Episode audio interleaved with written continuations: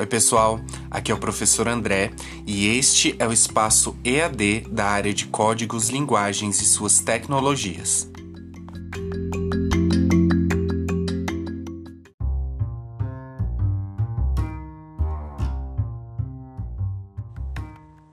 No podcast de hoje, nós vamos analisar a questão 33 do caderno 4 rosa da prova do Enem de 2019. Vamos verificar o seu gabarito e justificar a sua resposta. Então vamos começar? Vamos lá. O enunciado. Para que a passagem da produção ininterrupta de novidade a seu consumo seja feita continuamente, há necessidade de mecanismos, de engrenagens, uma espécie de grande máquina industrial, incitante tentacular, entre em ação mas bem depressa, a simples lei da oferta e da procura, segundo as necessidades, não vale mais.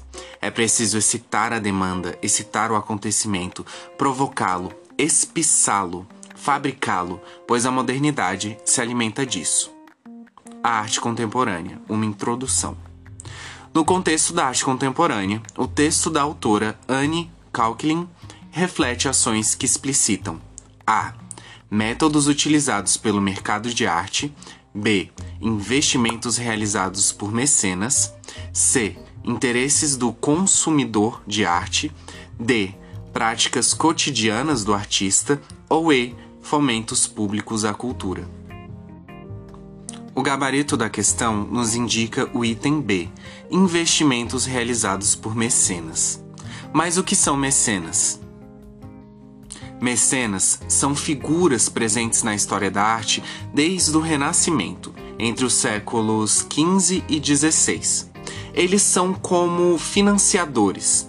Eles são responsáveis por investir na produção de arte e manter o mercado vivo. Sendo assim, conseguimos compreender que a questão nos exibe um formato atualizado dessas figuras, adaptado ao estilo mercantil atual.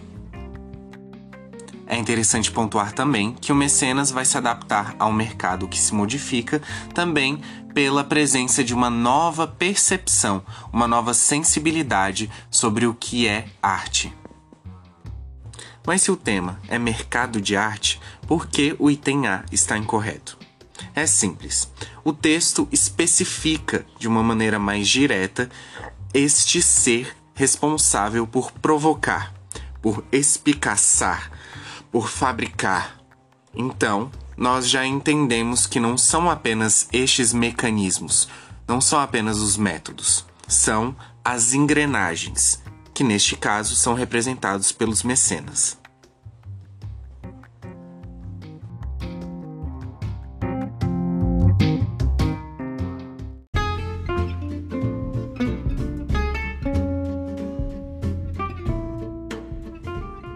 Bom, agora está na hora da atividade. Pesquisem sobre a origem dos mecenas e sua importância, especialmente no Renascimento registrem o que for mais relevante no link de formulário disponibilizado no canal EAD. E caso vocês tenham alguma dúvida, não deixem de me procurar diretamente pelo chat.